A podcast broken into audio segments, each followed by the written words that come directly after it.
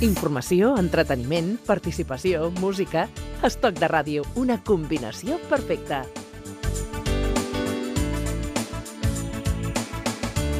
Una de les persones que millor ha retratat la Barcelona dels anys 70, la Barcelona gamberra, progre, irreverent i clandestina, és el dibuixant, pintor, escriptor i fotògraf Nazario Luque, conegut com Nazario. Nazario acaba de publicar Sevilla i la casita de les piranyes, el segon volumen de les seves memòries que va començar amb la vida quotidiana del dibujante Underground, dos llibres on fa un ampli repàs de les seves vivències personals, sentimentals y culturales. Nazario, ¿qué tal? ¿Cómo estás? Bienvenido. Hola, muy bien. Oye, ¿estos son tus memorias? ¿Es tu biografía, tu autobiografía? Mi autobiografía. Mi autobiografía. No, memorias, eh, autobiografías y en ella pues más o menos he tirado de recuerdos, pero también he tirado de, diarios que he escrito toda la vida. Sí. Y entonces pues esto de, de releerlos... Eh, eh, como triar, sería de escoger lo que me ha interesado. Revivirlos también, ¿no? Mm, también un poco rememorarlo e intentar preguntarle a amigos que, los amigos que viven, porque hay muchos amigos que, yo siempre dije de que con cada amigo que se muere, se muere una parte de tu memoria. Eh, yo me acuerdo, por ejemplo, de Camilo, que, era, que tenía una memoria fantástica y me recordaba al día siguiente de la borrachera todo lo que habíamos hecho de la noche, la noche anterior, que yo no me acordaba en absoluto, y entonces me hacía tirar de los hilos y, poder recordar un poco o rememorar lo que había hecho la noche anterior. Entonces, eh, como quedaban muy pocos amigos, pues he tenido que no inventar, pero sí de forzar la memoria para... Recrearlo de alguna manera, ¿no? Porque claro, eh, cuando mm, dices que has echado de tu memoria natural, espontánea, y luego de los diarios, pero cuando uno se pone a hacer un diario que va apuntando cosas, eh, lo hace con, una voluntad final, es decir, tú cuando vas a lo largo de tu dilatada vida y vas anotando cosas, ¿pensabas en que en algún momento determinado volverías a vivirlas o a contarlas o a compartirlas? ¿o no? no, por supuesto, yo escribo diario desde los 14 años, entonces yo en aquel el tiempo eh, yo era un niño solitario en el pueblo y yo lo que em, eh, hasta cierto punto mi, mi, diario era mi amigo, el único amigo que tenía y a quien podía confesarme un poco, no demasiadas cosas como muy atrevidas, porque hubo un momento en que eh, divagaba sobre la muerte de mi abuelo, mis padres leyeron aquello, no les hizo mucha gracia esa especie de nihilismo y aquello de que de negación del infierno y, del cielo y de todo, y me desapareció el diario y pensaba que lo habían quemado y apareció de la cama de matrimonio de ellos, debajo escondido y esto un día, al cabo de un par de años, cuando yo pensaba que ya había desaparecido. Con lo cual te, hizo ser más prudente a la hora de redactar, ¿no? Por ejemplo, yo en el colegio de curas, donde estuve dos años eh, con los salesianos, ni, ni por asomo se me ocurría de llevar un diario, porque claro, de los curas, tenía, alguien me regaló un, un librillo de, de postales en color sepia de pinturas de Tiziano y de pronto me, lo quitaron eh, y desaparecieron todos los desnudos, aquellos, las Venus y esto. Casualmente, casualmente. Eh, sí, o como si se hubieran caído así. Hicieron un poco la labor que, que, hace hoy Facebook, por ejemplo, que, que, me, que me censura cada dos por tres. Y algunas veces mm, estoy rayando de que a mm. ver si, si esto puede colar. Y eh, unas veces sí y otras veces no. Entonces es un poco ir eh, como ha ido siempre con el cómic, eh, a ver hasta qué punto hasta que ya hubo una especie de apertura con la narcoma. Y sin embargo hemos vuelto hoy en día, hemos vuelto a una especie de, puritanismo de, americano en el que, por ejemplo, la narcoma integral se ha reeditado se ha editado toda la narcoma junta, eh, se ha editado en Francia, la propusieron a Alemania y en Inglaterra y no, no accedieron porque decían que, que, este tipo de material era un poco difícil de... porque, porque eh, para las personas en acero que no conozcan el fenómeno anarcoma, eh, ¿cuál sería la pincelada para situar las características del personaje, los aspectos gráficos, el estilo, la manera? Hombre, Anarcoma fue una, especie de, bombazo en su época porque una historia protagonizada por un transexual eh, cuando los transexuales no es, cuando hoy se reivindica la Hablamos- transexualidad. Hablamos de los años 80, de final, Hablamos de los años eh, final de los, de los 70, de los porque 70, sí, claro. yo empecé la historia e intenté publicarla antes de publicarla en el Víbora, porque no había ninguna revista que me lo publicara. Entonces eh, era eh, en una revista heterosexual, además, metidas esa cuña de historias de homosexuales, de, de sexo explícito y de transexuales, era una, transgresión pero además también era un intento de que la de normalización de que la gente viera esto como algo normal que existía. Claro. Entonces, yo lo que no quería era publicarlo en una especie de revista exclusivamente homosexual, porque era como, como un- lo consideraba como una especie de gueto. Claro. Yo lo que quería que esto lo leyera todo el mundo, tanto heterosexual como homosexual, de forma que, que- que lo vieran eh, realmente que pueden hacer dos, dos eh, personas eh, del mismo sexo en, en la cama, sean homosexuales, sean, sean hombres, sean mujeres o sean no, hombres o mujeres. Oye, en este Sevilla y la casita de las pirañas eh, hablas incluso también de hablas precisamente del periodo anterior a tu llegada a Barcelona, es decir, tú, tú- es- esa, esa fase donde tú mm, eh, ejerces de maestro de escuela, cuando haces ese periplo por distintos eh, lugares de, de la provincia de Sevilla ahí, y, y en otros y en otros puntos. Mm, ¿La Sevilla de aquella época era una Sevilla mm, moderna, moderna desde el punto de vista moral o también era representativo de lo que de cómo era la España de mediados finales de los 60? Hombre, Sevilla era una ciudad de provincias eh, y los homosexuales vivíamos en una bajo una ley que se llamaba de ¿Vagos y per- vagos y maleantes? y luego peligrosidad social, eh, con lo cual había mucha gente que, que detenían por, por homosexualidad descarada que eran afeminados o que lo pillaban follando con, con, con un tío. Entonces había cárceles eh, Específicas, eh, específicas en Huelva o en Badajoz y esto. Hay muchos, muchos transexuales y muchos homosexuales que, que- que estuvieron eh, en cárceles X tiempos con maltrato y con vejaciones y esto. Y bueno, pues nosotros teníamos que evitar de, de- de- de demostrar que éramos homosexuales. Era, eh, teníamos que vivir como un poco en la clandestinidad. Y esto de la casita de las pirañas era un poco las casitas estas, la- los, los, los mm, eh, especie de saloncitos o salones donde nos reuníamos, para, para poder eh, mantener relaciones y charlar y tener, escuchar nuestras músicas. Y casi creábamos una especie de argot para poder eh, hablar eh, libremente en una terraza de un bar eh, sin que la gente de que estaba alrededor pues eh, supiera que estábamos hablando pues de chulos o de maricones o de Claro, eh, lo que estamos hablando de hacer es de, vi- de vivir en la clandestinidad. Sí, esto era totalmente una clandestinidad. eh, por eso casi todos los que podíamos o que podían eh, se, venían a una ciudad grande como podía ser Madrid o podía ser Barcelona, donde uno podía ser eh, o intentar ser más libre en este anonimato de, de gran ciudad. Pero claro, allí en Sevilla pues todo era un sexo un poco que, que se limitaba pues a, a mantener relaciones en los cines, las butacas de los cines, o mantener relaciones en los váteres públicos o en los jardines. Y bueno, pues, Bastante sórdido todo, ¿no? Totalmente sórdido, ¿no? Mm, Era sórdido. Yo, para mí, yo no, no, nunca lo consideré sórdido y además me, me encantaba lo de ligar en los, en los jardines. Yo me acuerdo en Por el la- componente ese de riesgo de, de esta de Bueno, y de morbo, de, de- yo por ejemplo paso por, la, por las Tullerías cuando de mi primer viaje, mi viaje a París y me veo ya por la noche que hay un ambientillo así un poco de tíos esperando, tíos encendiendo cigarrillos, mirando así un poco. y eso Y te, te motiva precisamente. esto me motiva y me, me- me gusta y de pronto hay una especie de... se baja todo el mundo los pantalones y hay una especie de rollo que después que- que es curioso porque cuando esto se puede hacer libremente en, un- en los cuartos oscuros, yo no he ido nunca a un cuarto oscuro, no, era- aquello era una cosa y esto es otra. Y, eh, por ejemplo, los meaderos públicos de, eh, en París yo hablo en el capítulo este del Louvre y los meaderos de mi viaje a París.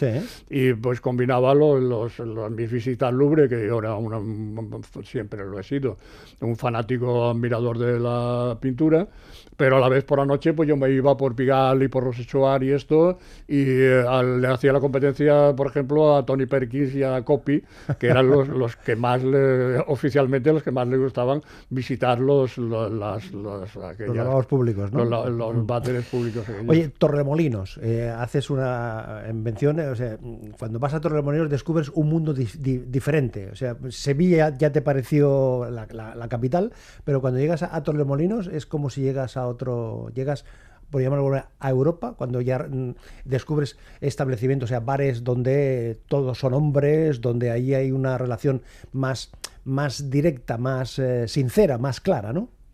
Hombre, yo me quedé pasmado. Yo fui a pasar una noche vieja a Málaga y estuve por Málaga eh, con lo de las uvas y esto. Y las uvas, pues por cierto, que me llama la atención que cuentas que a la hora de, de, las 12, en lugar de, en lugar de, comerte las uvas, las lanzaste ahí al mar. ¿no? Tiraba al mar eh, de un poco de rollo romántico. pero también a mí nunca me ha gustado esto de, lo, de los fines de año y esto no, no es una cosa que no me ha hecho mucha gracia. Lo mismo que las verbenas, aquello de San Juan, la noche más corta y la noche mm. más larga y todo esto a mí me, no me ha llamado la atención nunca. ¿Y Torremolinos te, te abre Entonces, un mundo? yo me veo un autobús, me voy para, ¿qué dice Torremolinos? Me voy para Torremolinos sin saber qué, qué, pasa allí en Torremolinos, pero cuál es mi sorpresa, que, que me veo, me asoma por los bares y me veo bares eh, donde solamente hay hombres y donde hay hombres que, que, más o menos están medio abrazados y que en un momento dado se, se dan un beso eh, tímido, porque tampoco es una cosa de también, ellos sabían que aquello no era... Y casi todos eran extranjeros, habíamos pocos españoles. Eh, tengo relaciones con, con, un tipo que, que curiosamente después eh, me dedicó un libro que había escrito y un libro en inglés que es de los pocos de los libros que no he leído jamás, que no sé inglés, pero lo he conservado.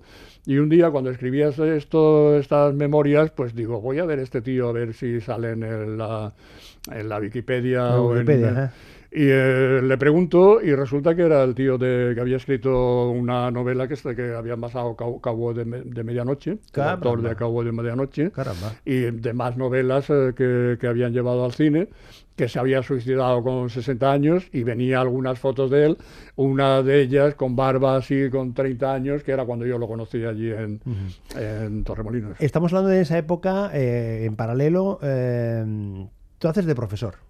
¿Correcto? Yo hago de profesor de adultos en una campaña de alfabetización y doy clase de 6 a 10 de la noche. Que te, que te lleva por distintos eh, lugares, que incluso hay un momento en que te, eh, te castigan y te mandan a un lugar castigado donde estás eh, con, una, con una familia e invitas a un primo tuyo, entre comillas, que es un guardia civil que viene de Guinea. Y yo de pronto me, me, echo un novio, me sale un novio, como, como si me saliera un bulto, pues me sale un novio eh, guardia civil era un tío bastante guapo, unos ojos eh, preciosos. Y, dices que es tu primo. Follaba muy bien. No, eh, lo dije en ese momento dado. yo llevaba bastante tiempo enrollado con este hombre. y cuando me, me, condenaron, me desterraron a esta especie de aldea, estaba ya muy, muy aburrido. no había un hotel ni una casa particular ni nada para vivir. Vivía en una en la, iglesia, en una especie de habitación que tenía el, eh, para el cura, reservada. Sí. Entonces, pues yo vivía allí en la habitación aquella del cura y estaba aburrido e invité a, mi novio a, que pasara un fin de semana conmigo. Pero transgresor total, porque claro, eh, estás allí en la casa y además luego montáis allí un, una, una, un, encuentro en una ermita donde, en fin... Todo era nuestro, todo, todo era nuestro. Yo con mi rollo de batalla y de Sade y esto, aunque él ni conocía batalla ni a Sade ni nada, simplemente era guardia civil morboso. Entonces, pues eh, hicimos todo lo que, todas las las, cosas que se, me ocurrieron inspirado por todas estas transgresiones de batalla. Em, Nazario y el flamenco. Dos puntos. Esto. Dos puntos. Yo, hasta que llegué a Morón de la Frontera, que fue el pueblo donde fui destinado de maestro, el flamenco era algo que no me gustaba porque el flamenco que yo conocía no tenía nada que ver con el que llego a conocer allí en Morón, que era un flamenco de gitanos, de artistas, de, de guitarristas, eh, un flamenco como muy hondo, muy profundo, ¿no? El cantejondo de aquel de Ujú. tontería. Y quedaban fiestas y resulta que había muchos americanos que aprendían a tocar la guitarra y vivían allí una especie de, de colonia eh, con los que aprendí, no solamente ya de los gitanos eh, que daban fiestas, sino de los americanos, aquellos con los que manten- nos manteníamos en contacto, en contacto. Empecé a tocar, la- a estudiar la guitarra flamenca, acudía a fiestas que daban el eh, Diego del Gastor, el guitarrista, para mí de los mejores de- que he conocido. Lo pones en valor ahí en el, en el libro de una manera... Pero lo- todo el mundo que ha conocido a Diego lo considera uno de los artistas, grandes artistas de- del flamenco, de un determinado tipo de flamenco que en, en absoluto tiene nada que ver con Paco de Lucía o con eh, o la Fernanda y la Bernarda y eh, Borrico Manolito María.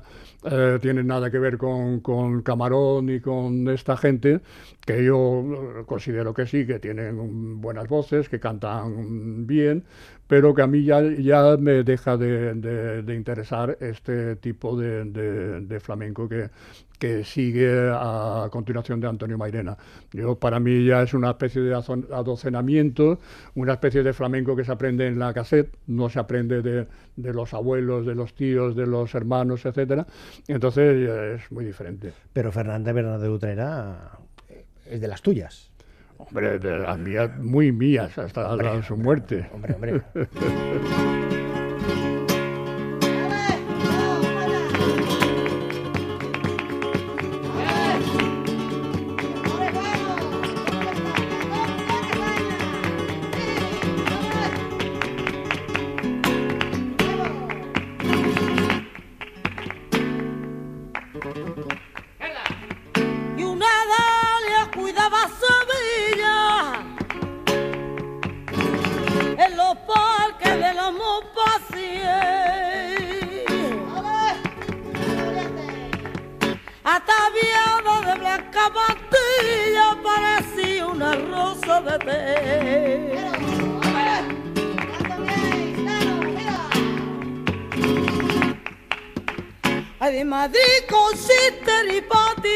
De un re hermoso muy cortesano.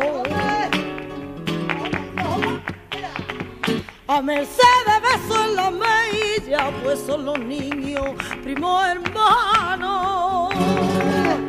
Bueno, tu, tu afición, tu interés por, eh, por el flamenco y por la copla te hace eh, eh, plantearte y realizar dos cómics de dos piezas importantes destacadas de la copla, lo cuentas aquí, Tatuaje y Ojos Verdes, con algunos problemas con la censura del, del momento, ¿no, Nazario? Del momento no, de los herederos de, de Ah, Quintero, León y Quiroga. Ah, el, el- el- conflicto lo tienes con los, Sí, con, lo- no- con- no con con la- lo- los autores. Sí, no con, O sea, lo- los lo- herederos, con los de, los herederos de los autores, eh, no con la censura. Eh, y solamente con una de los, con uno de las canciones, la otra o la desconocían o no les pareció. Y fue con ojos verdes Con y Ojos no, Verdes. no sé si el, el problema era de que, de que el protagonista era yo, era vestido de mujer, de que el hombre que venía a caballo no era un hombre que venía a caballo, sino que era un chulo que venía en una moto. Una, moto. Ujú. Eh, de, de un poco la ridicu- ridiculización de, de aparecer Carpanta eh, follando con, conmigo como si con la mujer que hace de prostituta en el eh, como, el- como el ejemplo de- del hambriento del que no se come nunca un pollo ni un rosco ni un nada y bueno pues lo- no les gustó me pusieron un pleito eh, y eh, lo ganamos por- porque yo le dije al jurado de que esto era patrimonio de la humanidad. o patrimonio, porque yo digo, si quiere le canto la canción porque me la sé de memoria. Y te el juez, no hace falta, ¿no? Te juez, no, No es falta. necesario, no, no. falta. Pero tú en ese momento, Nazario, eras consciente de que estabas eh, eh, transgrediendo, por de alguna manera, lo convencional, ¿no? Que estabas a- al límite o fuera del, del marco, yo no sé cómo decir, no sé si el marco legal, pero el marco que moralmente había en ese momento, ¿no? El, el- el marco moral que había eh, de, de una sociedad eh, en pleno fra- franquismo o incluso en el postfranquismo, inmediatamente después del, de, Hombre, Franco, yo- ¿no? yo- si- siempre hay historias que yo he procurado de no transgredir por, por transgredir, sino hay una serie de tabús que, que- que- que yo intento eh, pasar por encima o de- des- desvelarlo y demostrar de que no hay tal tabú. Tengo una, una historia de, de una página que se llama El Morbo Encerrado y es unas niñas que están jugando en un castillo y de pronto ven a la reina que con una vela por la noche entra dentro de una habitación, oyen como unos gemidos impresionantes y entonces la reina sale con cara totalmente de, de- flipada. Luego entra el Aya también en, la habitación esta y también sale de aquello y las niñas pues mirando todo esto en vi- viñetas muy pequeñitas, porque toda la historia es, de, una página. Y al final las niñas entran y, y se oye un grito que dice, no, más no, y salen todas corriendo y de- comentando de que era un morbo gordísimo y de que se había tirado por la ventana y de que, de que, pues, no, que no estaba mal. Entonces eh, dejas un poco eh, ahí a ver qué, qué imagina el, el lector. Oye, eh, mm, ¿cuándo te acercas al mundo del, del dibujo? O sea, todo ese elemento, por cierto, lo, lo de la guitarra, que lo cuentas también en el libro. Tú te compras la guitarra, vi- vienes con ella a Barcelona, te la pide Sisa, te la compra Sisa. Es que yo no la tocaba, yo, No, de- ya, no. yo ya estuve... ¿Te pagó Sisa por la guitarra? claro. Ah, vale, no, no, Sí, sí, digo no, que no, no, no, una no. cosa de colegas ahí. No, no, no. Te Esto de- le- le- me pagó un dinero. Un dinero, No ¿no? sé, no era una guitarra muy cara. Ajá. Eh, yo la había comprado, compré primero una muy barata para aprender. Para aprender, a lo que contabas antes, sí. en Morón. Sí. Y después un poco, pues me compré después una mejor, de una de la chica en Granada. Y esta de la Fue la chica que- fue la que, le- traje aquí a Barcelona. Y yo ya en cuanto dejé, en cuanto empecé a dibujar cómic y la guitarra la abandoné totalmente. Y yo soy drástico, cuando abandono una cosa la dejo. Y entonces la tenía por ahí guardada y el Sisa un día pues me dijo que, que si se la que como no la tocaba, pues que si se la vendía y se la vendí. sí. Oye, en ese momento llegas a Barcelona, que es, motivo de otro, de otro libro, pero por, por seguir el, hilo este del, del tiempo. em, el el- el cómic es cuando empiezas. eh, el cómic lo empiezas aquí, en Cataluña. No, yo el, el cómic lo empiezo allí, en, Allí. en- en Andalucía, En en, Andalucía. Sevilla. Y yo de pronto empiezo a hacer una especie de, de amago de historietas eh, sobre en un papel de cuadriculado, de colores además, eh, son las tres o cuatro páginas primeras que tengo. La ve un amigo y dice, esto es lo que están haciendo los underground americanos y tal. Digo, pues no tengo ni puta idea. Y un día encuentro una revista, Mad, en, en un kiosco de Sevilla, posiblemente abandonada, dejada por algún americano que las habría leído y la había pasado allí al kiosco para que la vendieran. Y vi que aquel, por, por aquel camino yo podía hacer eh, dibujos y hacer unos dibujos, unos, unos cómics, no de ciencia ficción, que era lo que se hacía en aquella época, sino de, digo, de aventuras, sino un poco personales, un poco de, del que podía retratar eh, mi vida y podía, esto entroncaba con aquello de mis diarios y con, el- Claro, claro. con esto de mi autobiografía. Entonces, pues es cuando empecé un poco a, a- a estudiar el mundo de, de represión que sufría mi, mi amiga Purita, por ejemplo. Entonces creo el personaje Purita de- que depende de su, de su padre, luego depende de su marido, luego incluso llega a depender del amante. Todas esas historias, Isabel Zabalete y esto, y ya las tenía yo o, o dibujadas o abocetadas cuando llegué aquí en, a Barcelona. En un minuto me dices algo de Ocaña. Ocaña fue un gran amigo. Ocaña era una especie de monstruo teatral eh, que no dejaba a nadie indiferente, ni a los amigos, ni a cualquier persona que con la que se cruzara por la Rambla o cualquier eh, pescadera de, de la boquería. Y podía haber llegado a ser un gran pintor posiblemente si no se hubiera muerto tan joven. Era malva loca, ¿Te acuerdas de esa pieza que le hizo Carlos Cano? loca de querer. La hemos recuperado precisamente para concluir esta conversación con Nazario. Este es el volumen 2. Me decías que estás en otros dos volúmenes, Sí, hombre, yo tengo una infancia.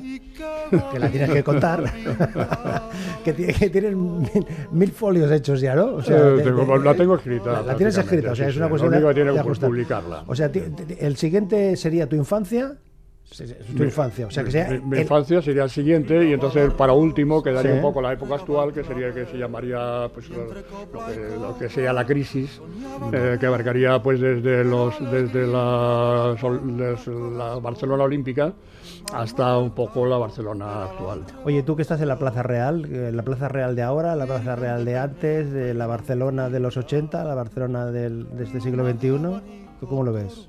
Con tus ojos, tus gafas, tu bigote. Yo la de ayer me, decía mi amiga alcohólica Sensasostra Elga, que es alemana, la conozco hace muchos años, de que cualquier plaza para ellos es buena.